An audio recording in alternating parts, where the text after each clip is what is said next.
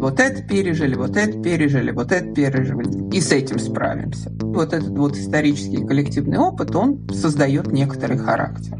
Подождите, операция выполняется.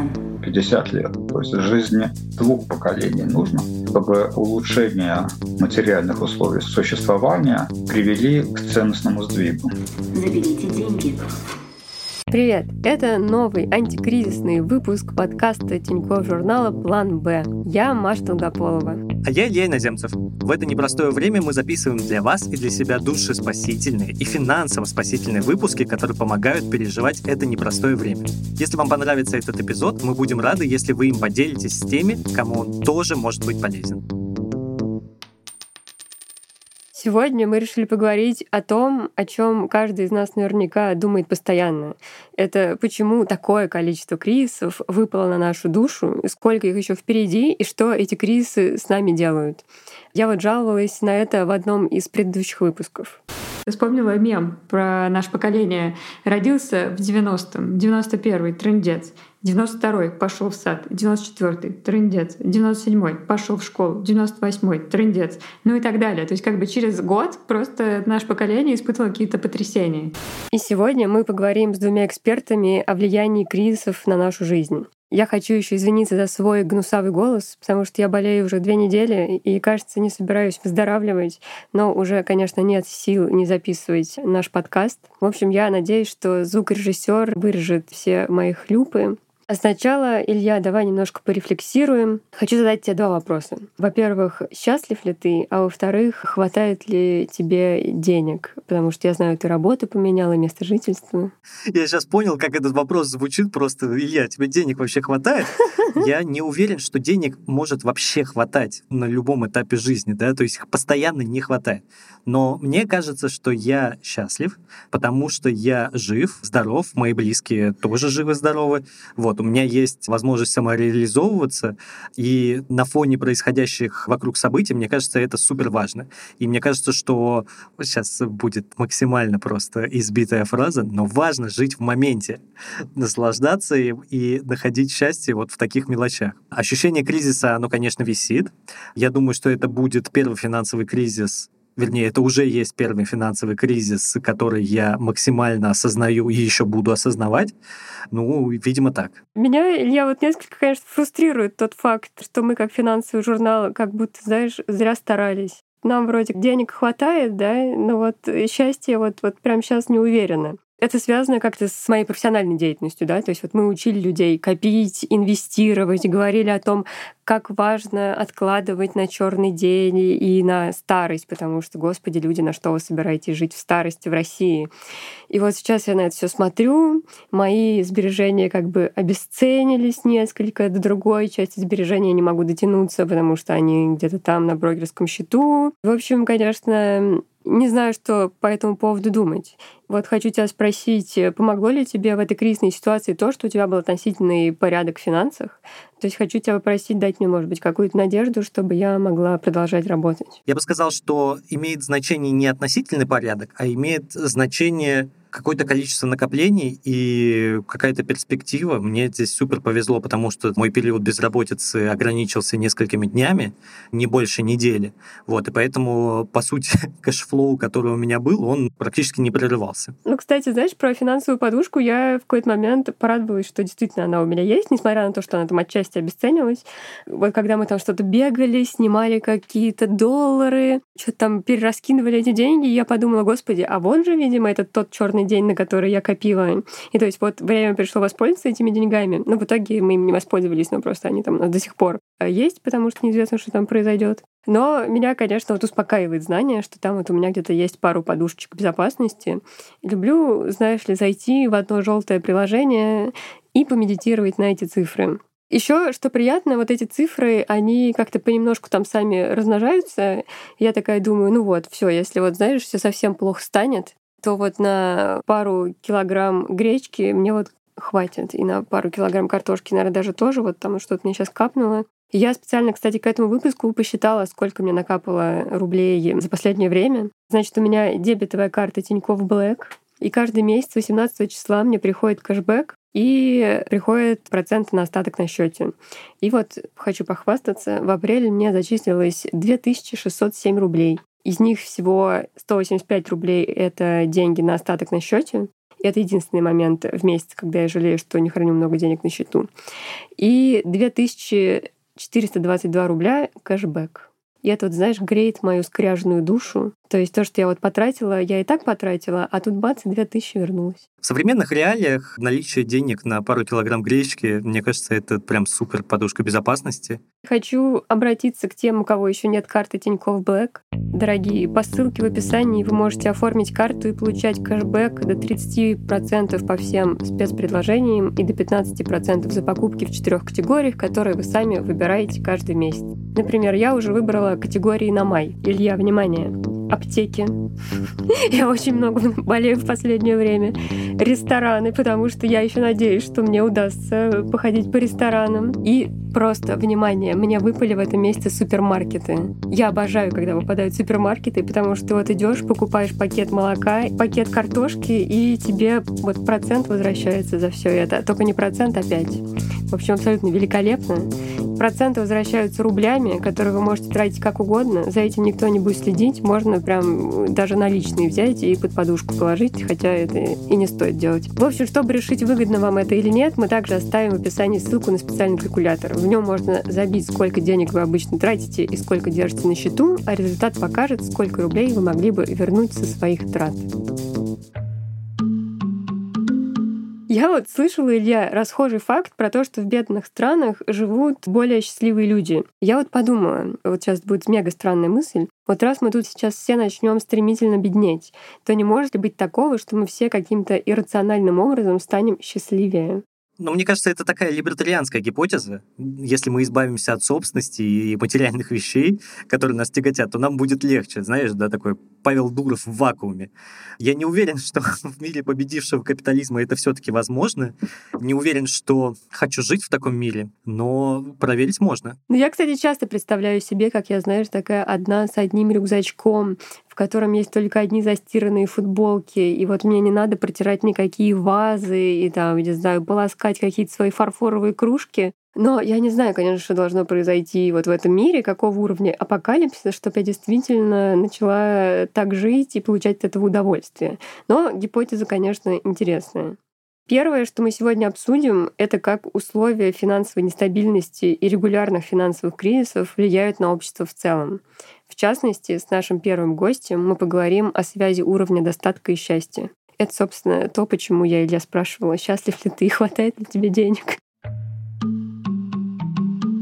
Чем хуже экономическое положение, тем хуже себя ощущают люди. Вы так живете не богато, при этом экономическое положение ухудшается, безусловно, это будет влиять на, удовлетворенность жизнью, на уровень субъективного благополучия и в конечном итоге на счастье.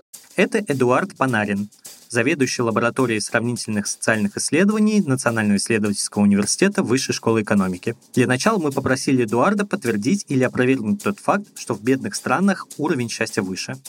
На самом деле это не так. Уровень богатства, экономического благополучия – скорее положительно связан с уровнем счастья. Самые бедные страны, они точно очень несчастные страны. Другое дело, что эта связь нелинейна. То есть если мы передвигаемся по шкале экономического благополучия по странам от беднейших стран к просто бедным странам, там заметен ну, какой-то прирост счастья значительный, средний. А если мы достигаем какого-то критического уровня богатства, не самых богатых стран, а благополучных стран, скажем, там какой-нибудь Португалии, то дальше за Португалией очень много стран, которые богаче ее, но там прирост счастья уже не такой большой. Это во-первых. А во-вторых, и на одном и том же уровне экономического богатства средний уровень счастья по стране, он будет разный. Вот, скажем, посткоммунистические страны Европы на середину 90-х годов, и латиноамериканские страны. Они были примерно на одном уровне экономического благополучия, то есть ну, не самые богатые, конечно, но и не самые бедные. А по уровню субъективного благополучия, то есть по счастью, они отличались очень значительно. Латиноамериканские страны были гораздо благополучнее в этом смысле. То есть за свои там песо или реалы они получали гораздо больше счастья, чем мы тут за свои рубли или гривни. Самая счастливая страна уже несколько лет подряд — это Финляндия. Здесь Эдуард приводит данные на основе Всемирного доклада о счастье, который каждый год публикует ООН. Она не самая богатая, то есть Соединенные Штаты на душу населения превосходят Финляндию по богатству. Ну и тем более такие страны, как Катар, Объединенные Арабские Эмираты, Люксембург, значит, все они значительно богаче на душу населения, чем Финляндия. Вот Финляндия, тем не менее, держит первое место. Самая несчастная а, страна в мире, вот, а там порядка 150 стран, это Афганистан. Ну, тоже понятно. Почему? Там и материальное благополучие, прям так скажем, неважное, ну и война постоянная в течение уже 40 лет. Понятно, почему Афганистан. Самое время понять, что все-таки с уровнем счастья в России. Мы где-то посредине находимся. Если смотреть середину 90-х годов, то действительно ситуация в России со счастьем была очень плохая. Но с конца 90-х годов, когда начался быстрый экономический рост, продолжавшийся до 2008 года, субъективное благополучие, то есть счастье, ну, более-менее росло. То есть там была явная корреляция. Но вот что интересно, после 2008 года мы видим, что у нас экономическая стагнация, а тем не менее уровень счастья продолжил расти. И я вот исследовал э, эту тему специально, почему так происходит, и показал, что это связано с ростом гордости за страну. То есть после 2008 года в отсутствие экономического роста получился такой компенсаторный рост счастья за счет других факторов была конфронтация с Соединенными Штатами в 2008 году. Она оказалась короткой, победоносной и резко усилила национальную гордость в российском населении. И счастье тоже поднялось, несмотря на то, что как раз в 2008 году начал наступать экономический кризис. И такая же ситуация э, еще в большем масштабе повторилась в 2014 году, тоже в контексте большой такой геополитической конфронтации. Это совпало с падением цен на нефть, ну и санкции тоже ухудшили несколько положения среднего россиянина. Но тем не менее, там рост счастья просто был взрывной в 2014 году и держался на очень высоком уровне вплоть до конца 2017 года. В своих исследованиях Эдуард разделяет понятие счастья и удовлетворенность жизнью. Спросили, чем они друг от друга отличаются и какие закономерности наблюдают социологи. По предыдущим исследованиям известно, что когда люди отвечают на вопрос, насколько вы счастливы, они оценивают свое эмоциональное состояние в данный момент. Когда людей спрашивают, насколько вы удовлетворены своей жизнью в целом, им свойственно оглядываться на свою жизнь. И, кроме того, ответ на этот вопрос, он такой более рациональный скорее, чем эмоциональный. И тут, вот, скажем, финансовое благополучие, оно теснее связано с вопросом об удовлетворенности жизнью. И по моим исследованиям видно, что до 2008 года эти показатели в России очень коррелировали, ну, как обычно и бывает, удовлетворенность жизнью и счастье двигались примерно по одной траектории, а с 2008 года они разошлись. То, что произошло в 2008 году, я уже говорил, началась экономическая стагнация, или, другими словами, прекратился экономический рост быстрый, который был источником повышения субъективного благополучия до этого, где-то с 99 года по 2008. Но зато произошли какие-то изменения на внешнеполитическом фронте. Россия стала выступать в большей степени как великая держава, снова, значит, прилив национальной гордости. И вот мы видим, что после 2008 года счастье продолжило расти, в то время как удовлетворенность жизнью нет. Не могу не спросить про 90-е и про то, как сильно по человеку бьет финансовый кризис, пережитый в детстве. Он влияет, это еще более важно, на систему ценностей. То есть когда твое детство проходит в условиях очень тяжелых, войны, нищета, небезопасно выходить на улицы и так далее. И даже если ты сам этого не испытываешь, но тебе об этом рассказывают, допустим, бабушки и дедушки, которые это испытывали, то еще с детства в тебя закладывается мысль о том, что мир небезопасен. И тогда а, в таком случае твоим приоритетом является выживание. Выживание, значит, все, что способствует выживанию, то и ценится. То есть это материальное благополучие, каждая лишняя копеечка – это важно. Значит, к людям чужим, не похожим на нас, нужно относиться с подозрительностью, потому что, кто его знает, могут обмануть и, значит, вот копеечку украсть, и станет тебе нечего кушать, а то вдруг и ножом пырнут. И это очень долгосрочная вещь статья, которую я написал в соавторстве с Инглхартом, показывает, что где-то 50 лет. То есть жизни двух поколений нужно, чтобы улучшение объективное вот, материальных условий существования, то есть экономическое благополучие, безопасность, привели к ценностному сдвигу. 50 лет. Так вот, факторы счастья, на самом деле, для людей с разными ценностными установками, они разные.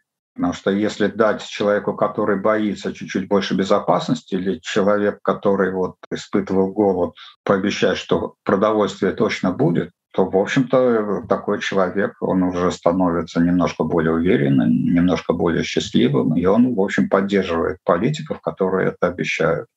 А политики, которые обещают такие ценности, как свободы, права человека, вот на этом фоне для таких людей они, в общем, не представляют особого интереса, потому что, ну да, теоретически, конечно, хорошо самому принимать решения, быть ответственным за свою судьбу, но как бы тут чего не вышло. Возвращаясь к закономерностям, которые наблюдаются в разных странах, мы спросили у Эдуарда, есть ли в мире какие-то аномалии. Ну, например, что все счастливы при слабой экономике или, наоборот, несчастны при сильной экономике. Да, я уже обратил внимание на латиноамериканские страны, которые представляют собой интересный случай. В какой-то смысле мой ментор, недавно ушедший из жизни, Рональд Энглпарт, исследовал этот вопрос. И пришел к выводу, что, к счастью, можно идти двумя разными путями. Вот один из них — это такой скандинавский путь, характеризуется высоким экономическим благосостоянием, с одной стороны, и высоким социальным равенством, то есть нет таких резких контрастов между богатыми и бедными, поэтому все следуют одним правилам, как-то жизнь предсказуема, спокойно. Все дети и богатых, и бедных ходят в одни и те же школы. Ну, и там на самом деле по-настоящему бедных просто нет. Но а, дети миллионеров и дети простых людей ходят в обычные школы, потому что это хорошие школы, это создает такую комфортную среду для богатых тоже, потому что им никто там не разобьет стекла в окнах, никому в голову не придет. Ну, что они все как бы члены единого сообщества. Вот это одна такая траектория. И другая траектория — это вот в Латинской Америке у них довольно высокий уровень счастья, при том, что они гораздо-гораздо беднее европейских стран и североамериканских стран. И это связано э, вот с тем, что у них, во-первых, довольно высокий уровень религиозности. То есть в Европе он уже низкий. В США был традиционно высокий, но вот последние годы он тоже резко падает. Религиозность, она, в общем, помогает создавать такое ощущение, что ты защищен. Вот жизнь объективно плохая, но тем не менее, если высшие силы на твоей стороне, если ты как-то действуешь правильным образом, то они тебе помогут, ты можешь на них надеяться, и жизнь становится легче. Вот этот прирост как бы счастья, который дает религиозность, в бедных странах гораздо больше, чем в богатых странах. Поэтому в богатых странах религиозность постепенно сходит на нет, а в бедных странах она выполняет важную функцию. И другая важная составляющая — то, что культура Латинской Америки, она такая ну, теплая культура, люди много общаются друг с другом, к работе такое довольно прохладное отношение, значит, не сильно напрягаются. И, в общем, это тоже позволяет создавать такую комфортную среду. Если смотреть внутри России, то тоже есть вариация. Мусульманские регионы Российской Федерации в этом смысле напоминают во многом а, латиноамериканские страны. Тоже достаточно высокая религиозность, плотные социальные связи, много общения не всегда сильно заморачиваются работой, значит, а живут в свое удовольствие. И, в общем-то, вот Чеченская республика, например, она показывает прямо очень высокий уровень счастья. Но не только она, и, и соседние регионы, где может быть чуть-чуть хуже ситуация, чем в Чеченской республике. Ну и тем более такой регион, как Татарстан, который, в общем-то, экономически очень благополучен. Так что есть вот такие какие-то общие факторы, которые мы можем ухватить, сравнивая страны, друг с другом в мире. Ну и эта логика, оказывается, работает и внутри России тоже в каком-то смысле. У меня есть гипотеза, что одна из наших ключевых проблем — это климат. То есть если бы мы все жили в тепле, то были бы более счастливы. И вот что об этом думает Эдуард. Нет, не думаю, что это такой уж важный фактор, потому что, ну вот я живу в Петербурге, а, скажем, от Финляндии до меня три часа на поезде было, пока поезд ходил до Хельсинки. Климат он практически такой же. В Финляндии люди более счастливы, и это я объяснял, почему происходит, потому что уровень экономического благосостояния очень высокий, плюс социальное равенство. Значит, если сравнивать с Россией в целом, то вот скандинавский путь нам бы, в принципе, подходил, но, к сожалению, не получается пока что, во всяком случае, потому что гораздо беднее на душу населения, то есть не, не решены у многих людей какие-то базовые вопросы, там есть беспокойство о хлебе насущном.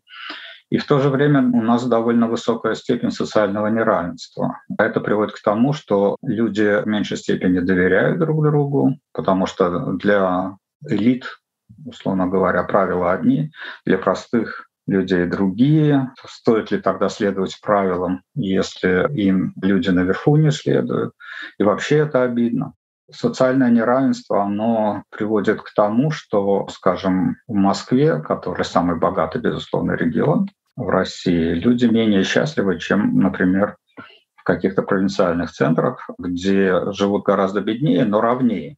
И социальное неравенство, оно довольно сильно связано с уровнем счастья. С другой стороны, вот этот латиноамериканский или, условно говоря, в наших условиях чеченский путь к счастью нам тоже недоступен, потому что Россия в целом, за исключением вот нескольких мусульманских регионов, уже давно не очень религиозная страна. Большинство людей, ну, как бы отождествляют себя с православием, но в церковь там ходят менее 5% людей. Страна на самом деле не очень религиозная, то есть этот фактор не работает.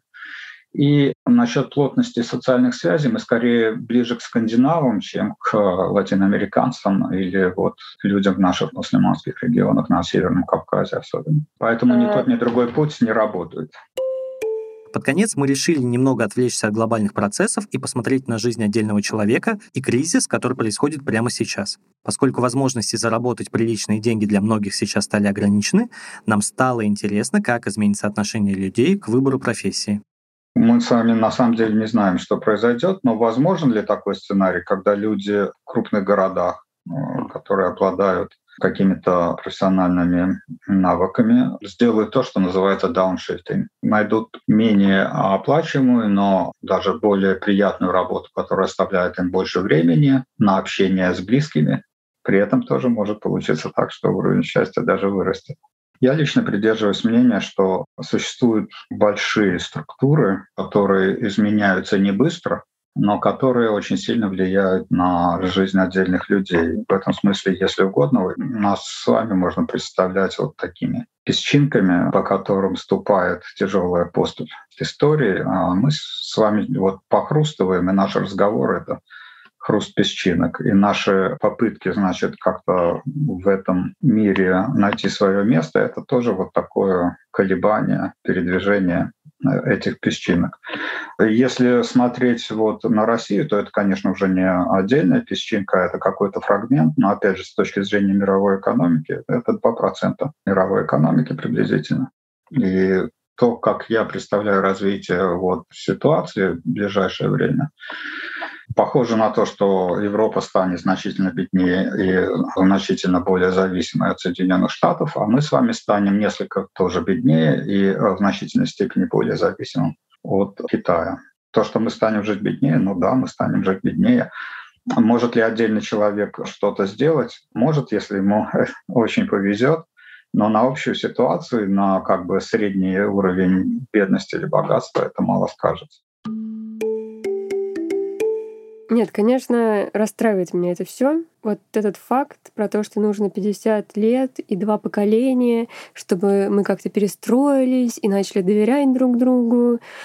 Ну, в общем, надо, видимо, смириться, что на нашем веку уже ничего нормально не будет. Вот я и не религиозный хоть человек, но охота пойти по чеченскому пути. Мне очень понравилось это выражение. Жить в тепле, работать поменьше, общаться со своей семьей побольше. Это интересно. Другая мысль, которая меня зацепила, что надо возделывать свой сад, такой Вольтер немножко врывается в наш подкаст. Угу. Но вот я всегда думал, что жить в тепле вообще способствует счастью. Ну и Эдуард эту мысль напротив опроверг. Но в целом тот факт, что ты в Москве, а я в Риге, да, не самые теплые места, которые не делают из нас пока счастливых людей. Мне кажется, Эдуард просто из Санкт-Петербурга сам, и поэтому его мнение ангажировано.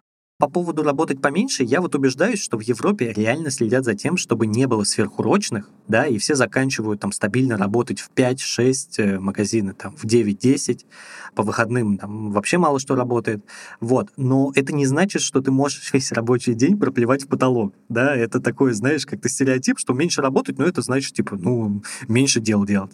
Наоборот, нужно очень сконцентрированно работать в ограниченных промежутках времени, да, это очень бодрит, от этого, наверное, устаешь, может, даже чуть больше, хотя я здесь постерегся бы от каких-то оценок относительно устаешь больше, когда дело касается все-таки интеллектуального труда, нежели физического. Но мне кажется, что это стереотип говорит, что тут никто не работает в Европе, потому что у всех сокращенные рабочие часы. Мне нравится, Илья, что ты, во-первых, находишься в Латвии и работаешь, кажется, в Европе неделю. Нет, кстати, почти месяц. Так что не надо тут. Ну, слушай, нет, время летит. Время летит. Вот ты меня, Илья, не спрашиваешь, а я могу рассказать тебе про свое эмоциональное состояние. Можем устроить мини-психотерапевтическую сессию, правда, я тебе не заплачу. Что тут говорят психотерапевты обычно? Они такие вот, знаешь, приходят и таким вкрадчивым голосом говорят, Маша, ну как ты?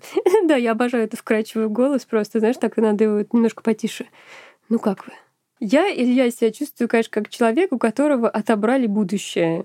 Ты, наверное, меня хорошо знаешь, да, и то, что ничего нельзя планировать, это вот приводит меня в состояние просто агонии. То есть мне и до этого было тяжеловато жить в моменте, но у меня была штука, которая это заменяла, и да, и я получала какое-то колоссальное удовольствие от планирования, и теперь этого нет, и у меня, в общем, нету ничего, что мне приносило вот радости от проживания.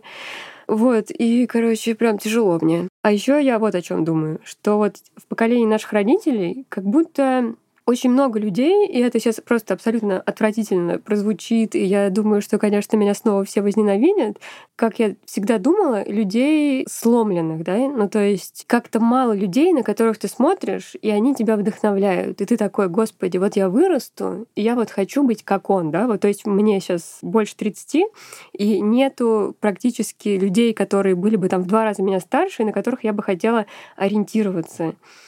Ну, то есть, знаешь, это какой-то человек, который, я не знаю, вот ему там 50-60, работает, и он достиг каких-то классных высот в своей сфере, видно, что он продолжает гореть своим делом, и это воспринимается скорее как какая-то диковинка и как раз ошибка выжившего, чем распространенная ситуация. И мне это кажется какой-то абсолютно ужасно больной, пугающей ситуацией. То есть мне не хочется, чтобы люди, проживая свою жизнь, в какой-то момент ломались. Я боюсь, что это со мной произойдет. И вот я смотрю на это все на кризисы, которые я уже успела застать, они вроде меня пока только сделали сильнее. Но я смотрю сейчас с любопытством и думаю про этот кризис. Интересно, вот ты, парень, меня не сломаешь? Опять-таки, за каждым кризисом идет тренд восхождения, и тут загвоздка для меня лишь в том, не будет ли все еще хуже в ближайшие годы. Я сейчас займу позицию на границе с не все так однозначно, но взять период 8 э, лет с 2014 года, в магазинах все подорожало, зарплаты уменьшились, но появилось множество полезных бизнесов, которые нельзя было представить на момент 2014 года. И я даже не столько про Россию говорю. Знаешь, вот попробую рассказать, что мне помогает на базовом уровне. Моя следующая фраза, может, ты, наверное, удивишься, но я каждый день проживаю так, чтобы завтра было чуть лучше сегодняшнего дня. Тут звучат аплодисменты. Аплодисменты Илье. Смотри, я думаю, что нет смысла особо задумываться о будущем и строить планы прямо сейчас, поэтому нужно как-то позаботиться о себе, помочь нуждающимся. Это все небольшие вещи, которые можно делать сегодня, и нужно на них сосредотачиваться, и тогда, может быть, завтра будет чуть полегче не только тебе, но кому-то еще рядом. Илья, представь мою жизнь. Вот она стоит на трех слонах, и вот ты сейчас просто выбил, понимаешь, вот этой своей речью двух из них про то, что ничего нельзя планировать, все такое. Но я согласна с тобой по поводу помощи. Я в какой-то момент начала больше денег отправлять на благотворительность, и даже думаю, что, возможно, мне стоит как-то пойти даже куда-то волонтером, потому что я чувствую, что это действительно помогает. И вообще вот Эдуард говорил про безопасность и про смещенную систему ценностей, и вот мне тогда про себя все стало понятно. То есть вот это мое желание проложиться несколькими финансовыми подушками, несколькими слоями финансовых подушек и одеял, Оказывается, это, видимо, исходит из того, что я очень редко чувствую себя в безопасности. Это, видимо, как раз какая-то штука, которую даже ну, то есть я не была там в опасности, да, в детстве условно, но вот эти разговоры моих родственников про то, как было тяжело, вот скорее вот это создало мою потребность прокладываться, в общем, всякими штуками, которые, мне кажется, делают меня менее уязвимой. Давай поговорим с нашим вторым гостем о том, как кризисы влияют уже не на общество в целом, а на конкретных людей. Ад на Земле каждые 5-10 лет все равно происходит. Одна из плохих вещей, которые делают вот такие сложные события, они немножко обрубают картинку будущего. В этом смысле будущего немножко не существует. Это Александра Вельвовская, психолог, руководитель проекта по обучению телесной работе с травмой «Тело в дело». Мы начали разговор с вопроса про отношения людей с деньгами и то, как на них влияют кризисы и бедное детство. Есть большое количество людей, которые выросли в достаточно благополучных материальных условиях, у которых в жизни не происходило каких-то резких скачков благосостояния, например, и которые, тем не менее, тоже демонстрируют разного рода такие стратегии в отношении с финансами. Кто-то копит, да, кто-то транжирит, кто-то пытается как-то сохранить, инвестировать, как-то усидеть на каких-то стульях. И у каждой из этих стратегий есть какие-то свои причины. Нельзя сказать, что какая-то из них более разумна или менее разумна, потому что под каждой стратегией для каждого, кто ее использует, есть очень четкие логические обоснования. Бедное детство было не у всех, и само понятие бедности, опять же, оно очень условное, оно очень приурочено к контексту. Когда я росла, у меня в семье деньги были, но при этом вокруг ничего не было. И мне в этом смысле полезнее было бы, например, отлавливать какие-то свои паттерны на тему того, а как это у меня проявляется в жизни. Например, у меня это в жизни проявляется просто. Если я выхожу на улицу и вижу магазин, в котором продают продукты, я прихожу домой с полными сумками что абсолютно ничем не обосновано. Я запасаюсь продуктами, потому что завтра их может не быть. Это опыт моего детства. Опыт какого-то другого детства может заключаться в том, что у меня сегодня есть деньги, поэтому я их потрачу и получу удовольствие от жизни. Опыт какого-то еще человека может заключаться в том, что денег нет никогда. Их нет. И поэтому, сколько бы по факту денег не было, вот это вот ощущение, что денег не хватает, ничего не могу себе позволить, я не справляюсь с ключевыми задачами, этот опыт остается. Да, и так далее, и так далее. И таких вариантов огромное количество. Обращать на это внимание, замечать, как это срабатывает, в чем это выражается, безусловно, нужно и полезно. Потому что этот опыт, он абсолютно универсальный и относится к людям совершенно в разных странах. В этом смысле культура, в которой мы вырастаем, среда, в которой мы вырастаем, и непосредственно в которой мы находимся, да, люди, с которыми мы взаимодействуем, события, в которых мы участвуем, и при этом то, что было до нас, коллективная, что ли, память, она, конечно, влияет на то, какими людьми мы становимся. Но вот есть страны, которые, не знаю, вы были в Таиланде? Он довольно расслабленный и довольно доброжелательный. Да, это страна, которая никогда никем не была завоевана. Им никогда не приходилось защищать свою территорию. У них есть много своих проблем, но вот этой проблемы у них исторически как-то не случилось. И это влияет на их характер. Или, например, я не была в Швейцарии, но я встречала жителей Швейцарии. Да, это какие-то тоже немножко другие люди. Да, страна тоже такая более благополучная. Тут мы попросили Александру охарактеризовать жителей России. Среднестатистически, да, вот в среднем по больничке, мы очень жизнестойкие. И это очень сильное и мощное качество. Когда мужчина где-то глубоко в Сибири отстает от поезда и бежит за ним до следующей станции в шлепанцах на босу ногу и трениках, в минус сколько-то там, мы такие, ну да, да, вот мы так можем, вообще даже не вопрос. Мы так можем, это правда. У нас есть какое-то вот это вот качество. Другое дело, чем мы за это платим, но мы так можем. И даже вот сейчас, что бы ни происходило, какие мысли появляются, да, у меня тоже такие мысли появлялись. Ну, come on, ладно, значит, вот это пережили, вот это пережили, вот это пережили, значит, вот, и с этим справимся. Да, и вот этот вот исторический коллективный опыт, он создает некоторый характер. А с другой стороны, цена, которую мы за это расплачиваемся, мы не очень чувствительны к различного рода дискомфорту, когда нас прижимают, и в этом смысле не можем говорить в этом месте «нет». Это там в какой-нибудь Франции чуть-чуть цены на энергоносители, там на бензин подняли, да, и весь Париж целый год ходит в желтых жилетах и все остальное, да, когда вот так нельзя. А мы так, ну, хорошо, и к этому приспособимся. Да, вот, например, в этом месте, да, какая-то такая меньшая чувствительность, что ли.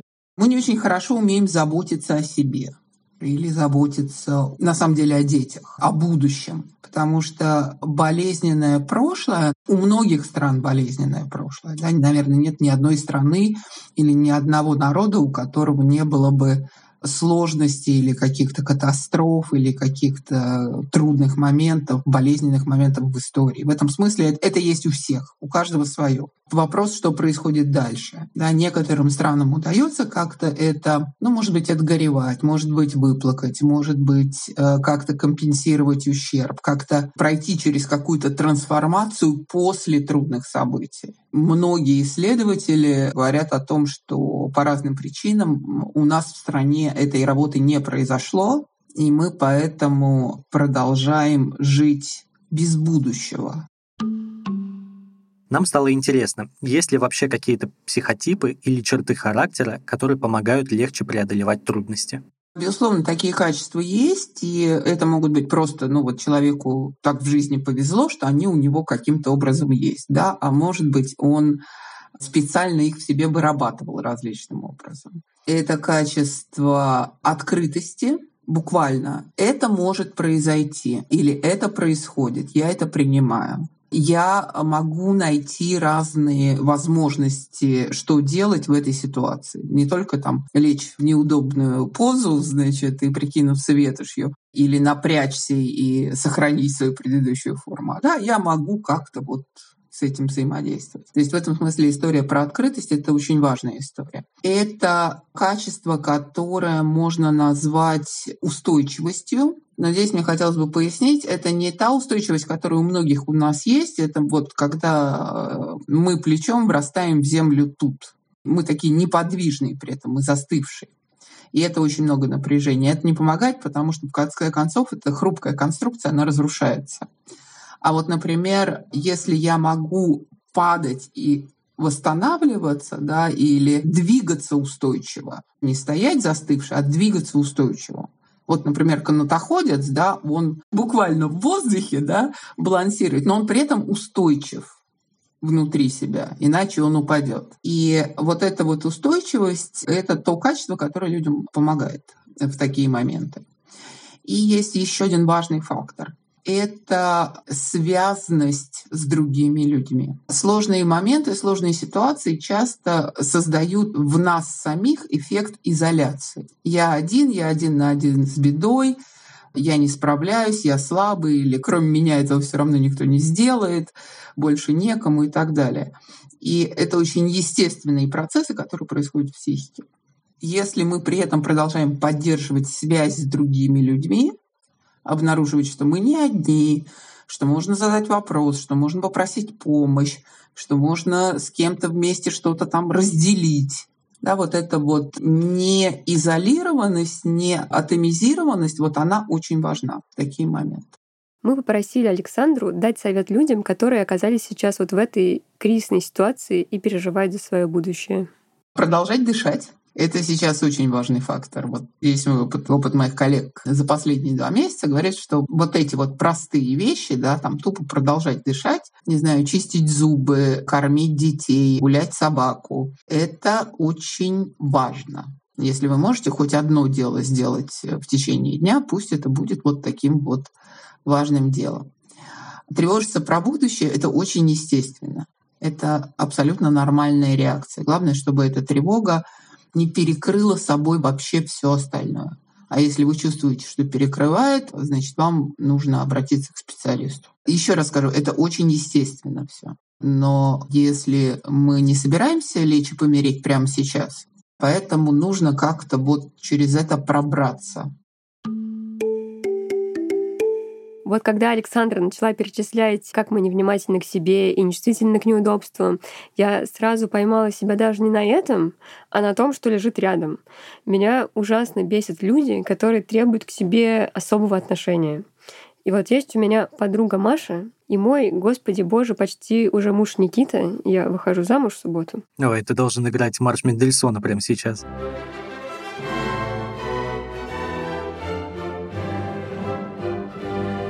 Да-да, никогда э, такого не было, и вот опять. Так вот, Маша и Никита такие всегда, ну нет, вот мне это неудобно, я так не буду. И вот, знаешь, я вот тут вот сидеть не буду, а вот тут я вот что-то не могу, а могли бы вы тут подвинуться. И всегда, знаешь, смотрят таким еще возмущенным взглядом. Просто я смотрю на них всегда возмущенными глазами, и там, мне кажется, у меня капслоком написано на лбу, что все терпят, и вы потерпите. И вот сейчас я понимаю, что, господи, да это же ровно вот эта та реакция из-за того, что Россия уже сделала со мной. Из-за моего убеждения, что по жизни люди должны что-то терпеть. И я прям поняла, что, господи, что это так ужасно.